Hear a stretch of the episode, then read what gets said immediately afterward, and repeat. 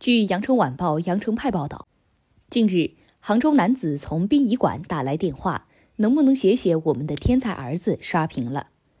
你们能不能写写我儿子的故事？我儿子是天才，他现在精神病院里，他妈妈今天刚走了。父亲金信勇说，他的儿子金小雨被诊断为躁狂抑郁症，会抑郁和躁狂交替发作，但在十年时间里，他翻译了《又或者》。安德烈·塔科夫斯基电影的元素书信集等二十二本书，横跨小说、电影、音乐、哲学多个领域。金信勇说：“新书是我儿子命悬一线时的强心剂。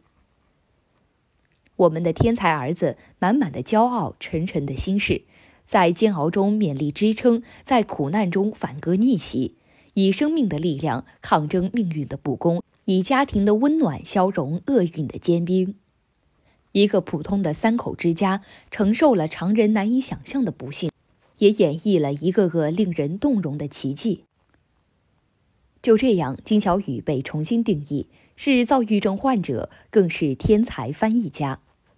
如果说翻译是不同文化的摆渡人，那么他的父亲母亲无疑是金小雨人生的摆渡人，从崩溃绝望的一头渡过平静新生的另一头。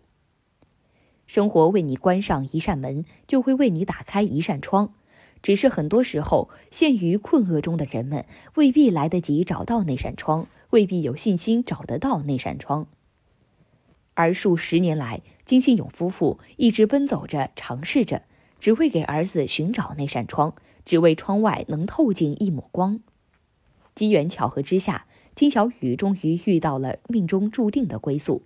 而这绝不是上天垂怜，而是用父爱与母爱铺就的救赎之路。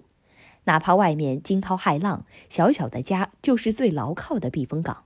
期间，爱在滋长，病在消退，空气在变暖，才华在发光。不读书、不工作、不成家都能接受，我们只要儿子活着，或许也曾心灰意冷，但终究未曾放弃。在发现天才之前，在培养天才之时，金信勇夫妇的初衷很简单，也很纯粹，无非就是守护好自己的孩子。只要儿子活着，卑微至极的心愿，别无所求的无奈。可是，作为优雅老派的知识分子，金信勇所理解的活着，不是那种物理层面的存在，不是那种生理层面的存续，而是有尊严的活着，甚至是体面的活着。他们坚定相信儿子不惜倾注所有，哪怕所有的倾注都可能被躁郁症的儿子一砸了之，毁于一旦。这是一个不断播下种子、不断收获失望的故事，如同一位农人在盐碱地里虚无的耕作，极端残酷又极致温柔。终究有一天，一颗种子开始发芽，向阳而生，开花结果。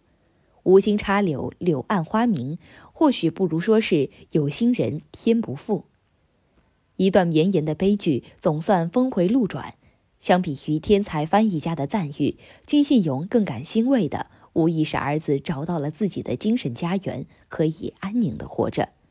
所谓翻译，一边连着阅读，一边牵着写作，阅尽光阴坎坷，写下爱与希望。倘若我们的天才儿子是杭州版《美丽心灵》，而我的父亲母亲定是一部更加厚重的前传。感谢收听《羊城晚报广东头条》，我是主播一飞。